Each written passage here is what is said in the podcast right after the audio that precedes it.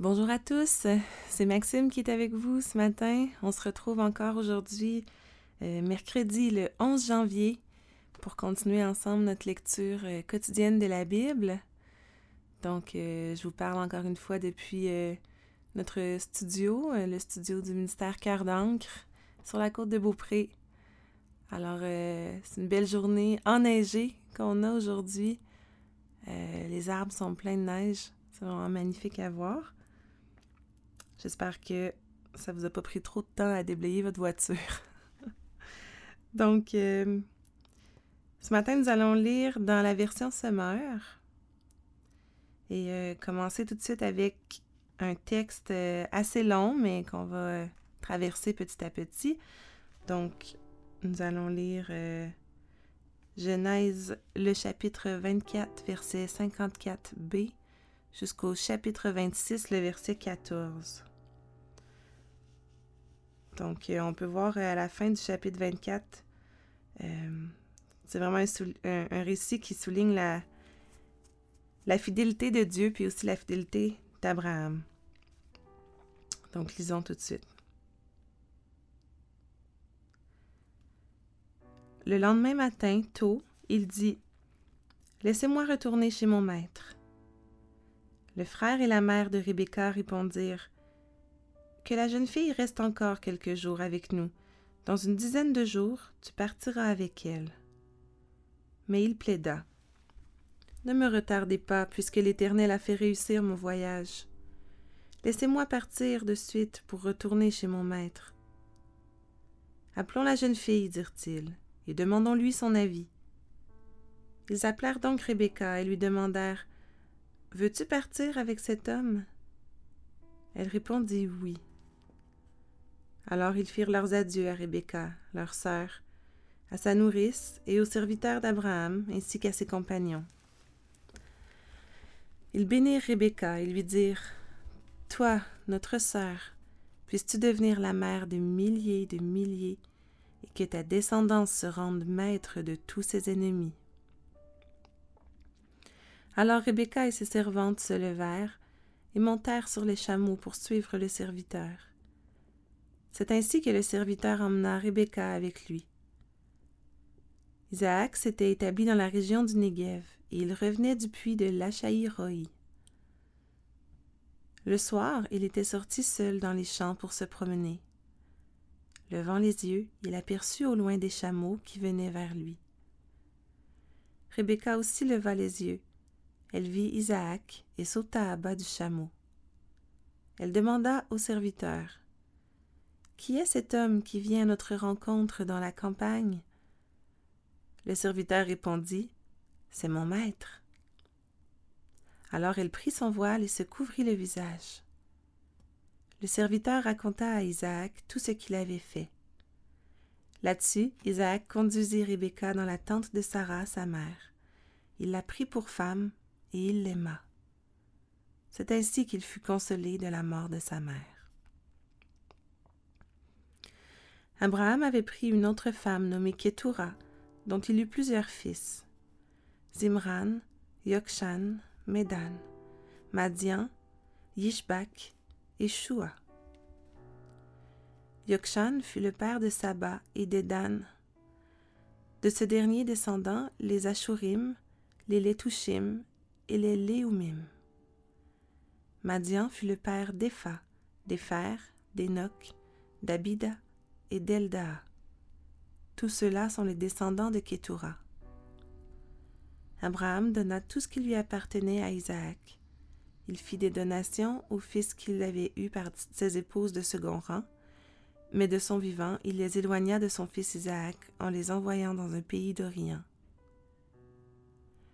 Abraham atteignit l'âge de cent soixante-quinze ans, puis il rendit son dernier soupir. Il mourut au terme d'une heureuse vieillesse, âgé et comblé, et rejoignit ses ancêtres. Ses fils Isaac et Ismaël l'enterrèrent dans la caverne de Macpéla, dans le terrain d'Ephron, fils de Tsoar le Hittite, qui se trouve vis-à-vis de Mamré, ce champ qu'Abraham avait acheté aux Hittites. Abraham fut enterré là, à côté de sa femme Sarah. Après la mort d'Abraham, Dieu bénit son fils Isaac, qui s'établit près du puits de Lachaïroï. Voici l'histoire de la famille d'Ismaël, fils d'Abraham, par Agar, la servante égyptienne de Sarah. Voici les noms des fils d'Ismaël par ordre de naissance. Son premier-né s'appelait Nebayot, puis viennent Kédar, Adbeel, Mipsam, Mishma, Douma, Massa, Hadad, Tema, Yetour, Naphish et Kedma. Tels sont les noms des fils d'Ismaël qui devinrent les chefs de douze familles établies dans leurs villages et leurs campements respectifs. Ismaël vécut cent trente-sept ans, puis il rendit son dernier soupir. Il mourut et rejoignit ses ancêtres. Ses descendants se sont établis de Havila jusqu'à Chour, aux confins de l'Égypte, en direction d'Achour. Il vivait en hostilité avec tous ses semblables. Voici l'histoire de la famille d'Isaac, fils d'Abraham. Abraham eut pour fils Isaac. Celui-ci avait quarante ans quand il épousa Rebecca, fille de Bethuel, l'araméen, de Padam Aram, et sœur de Laban, l'araméen. Isaac implora l'Éternel au sujet de sa femme, car elle était stérile. L'Éternel exauça sa prière, et Rebecca, sa femme, devint enceinte. Des jumeaux se heurtaient dans son ventre, et elle s'écria Qu'est-ce qui m'arrive? Elle alla consulter l'Éternel, qui lui répondit Il y a deux nations dans ton ventre, deux peuples différents naîtront de toi. L'un des deux sera plus puissant que l'autre, et l'aîné sera assujetti au cadet. Quand le moment de l'accouchement arriva, il se confirma qu'elle portait des jumeaux. Le premier qui parut était roux, le corps couvert de poils comme une fourrure. C'est pourquoi on l'appela Ésaü, le velu. Après lui naquit son frère, la main agrippée au talon d'Ésaü, et on l'appela Jacob, le talon. Isaac avait soixante ans au moment de leur naissance. Les deux garçons grandirent. Ésaü devint un habile chasseur qui aimait courir les champs. Jacob était d'un caractère paisible et préférait se tenir dans les tentes. Isaac avait une préférence pour Isaïe, car il appréciait le gibier, tandis que Rebecca préférait Jacob. Un jour, Jacob était en train de préparer une soupe quand Isaïe revint des champs épuisé. Il lui dit Laisse-moi manger de ce roux, de ce roux-là, car je n'en peux plus. D'où le nom Édom, le roux, qu'on lui donna. Mais Jacob lui dit Alors vends-moi aujourd'hui même ton droit de fils aîné. Ésaü répondit Je vais mourir de faim, que m'importe mon droit d'aînesse Jacob insista Promets-le-moi, tout de suite, par serment. Ésaü lui prêta serment et lui vendit ainsi son droit d'aînesse. Là-dessus, Jacob lui servit du pain et de la soupe de lentilles. Ésaü mangea et but, puis se leva et s'en alla. C'est ainsi qu'Ésaü méprisa son droit d'aînesse.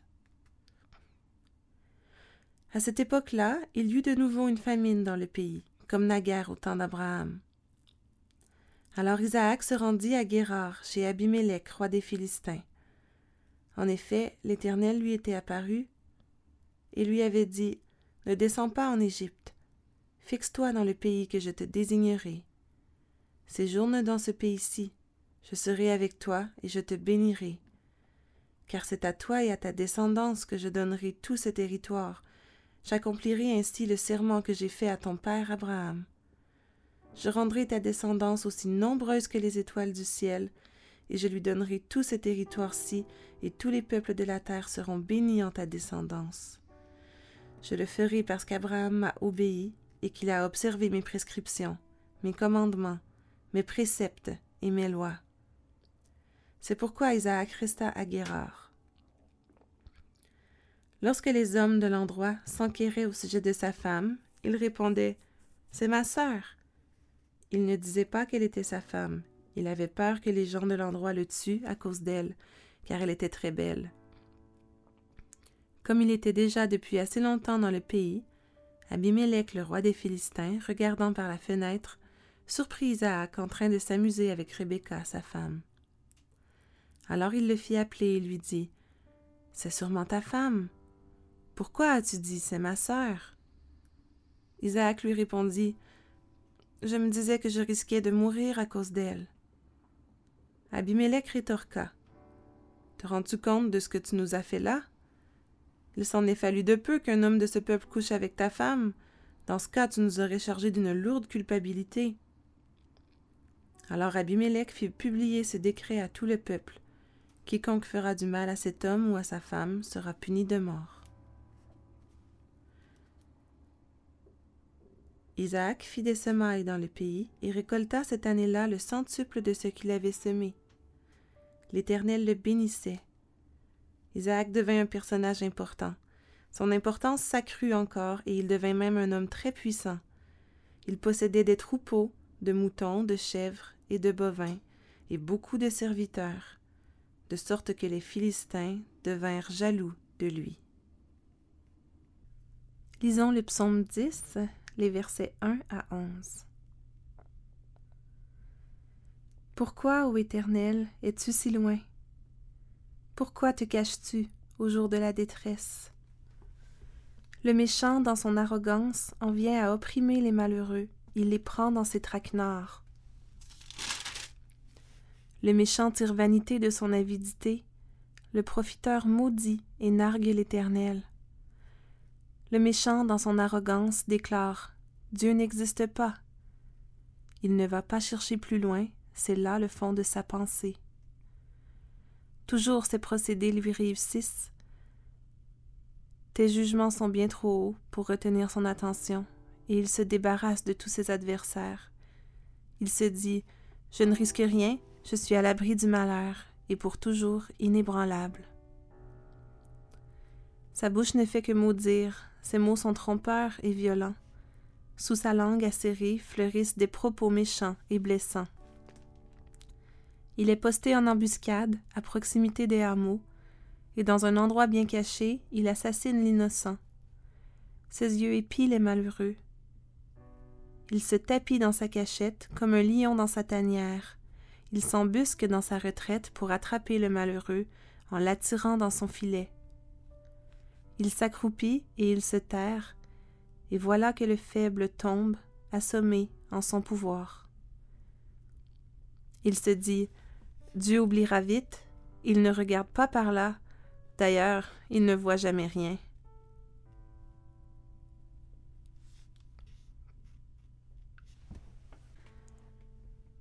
Continuons avec le livre des Proverbes, au chapitre 2, les versets 20 à 22. Si tu écoutes mes conseils, tu marcheras dans la voie des hommes de bien, et tu suivras les sentiers des justes. Car les hommes droits habiteront le pays, et ceux qui sont intègres s'y maintiendront. Mais les méchants en seront extirpés, et les traîtres en seront arrachés. Nous terminons cette lecture avec le livre de Marc, euh, le chapitre 7, verset 24, et nous lirons jusqu'au chapitre 8, le verset 10. Donc nous lirons euh, les titres suivants, La foi d'une non-juive, La guérison d'un sourd-muet, et avec sept pains et des poissons. Jésus partit de là et se rendit dans la région de Tyr. Il entra dans une maison. Il ne voulait pas qu'on sache qu'il était là, mais il ne put cacher sa présence. En effet, à peine était-il arrivé qu'une femme qui avait entendu parler de lui, et dont la fillette était sous l'emprise d'un esprit mauvais, vint se jeter à ses pieds. C'était une femme païenne, originaire de Syrophénicie. Elle le supplia de chasser le démon qui tourmentait sa fille. Jésus lui dit Laisse d'abord se rassasier les enfants de la maison, car il ne serait pas convenable de prendre le pain des enfants pour le jeter aux petits chiens. Sans doute, Seigneur, reprit-elle. Mais les petits chiens, qui sont sous la table, mangent les miettes que laissent tomber les enfants. Et Jésus de répondre à cause de cette parole, va, retourne chez toi. Le démon vient de sortir de ta fille. Elle rentra chez elle et trouva son enfant couché sur le lit. Le démon était parti.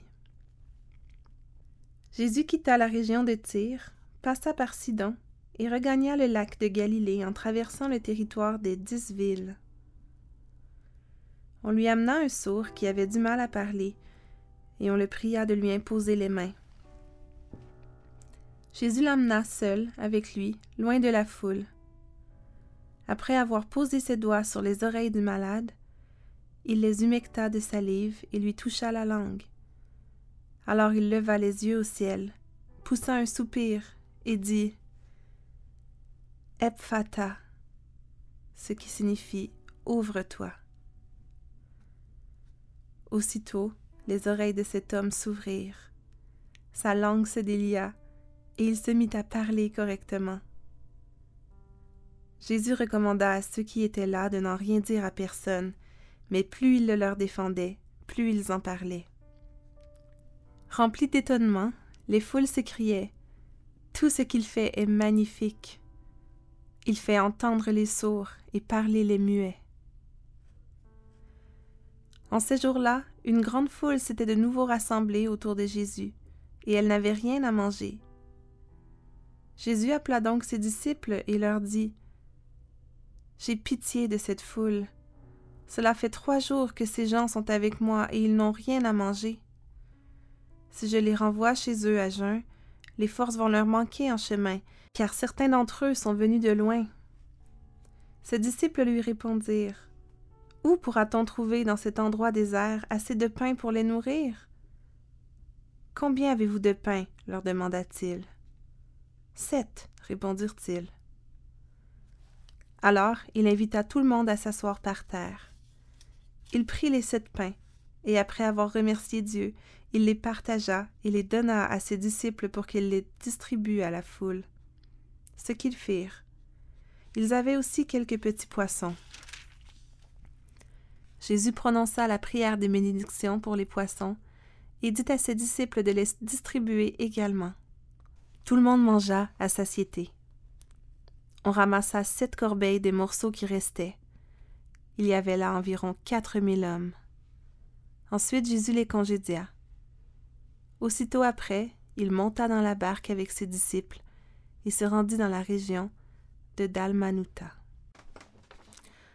Prenons quelques minutes pour euh, nous incliner ensemble devant notre grand Dieu dans la prière. Éternel Dieu, tu es un Dieu inébranlable. Tu es un Dieu si grand, si puissant. Tout ce que tu fais est magnifique, Seigneur. On veut te louer ce matin pour qui tu es.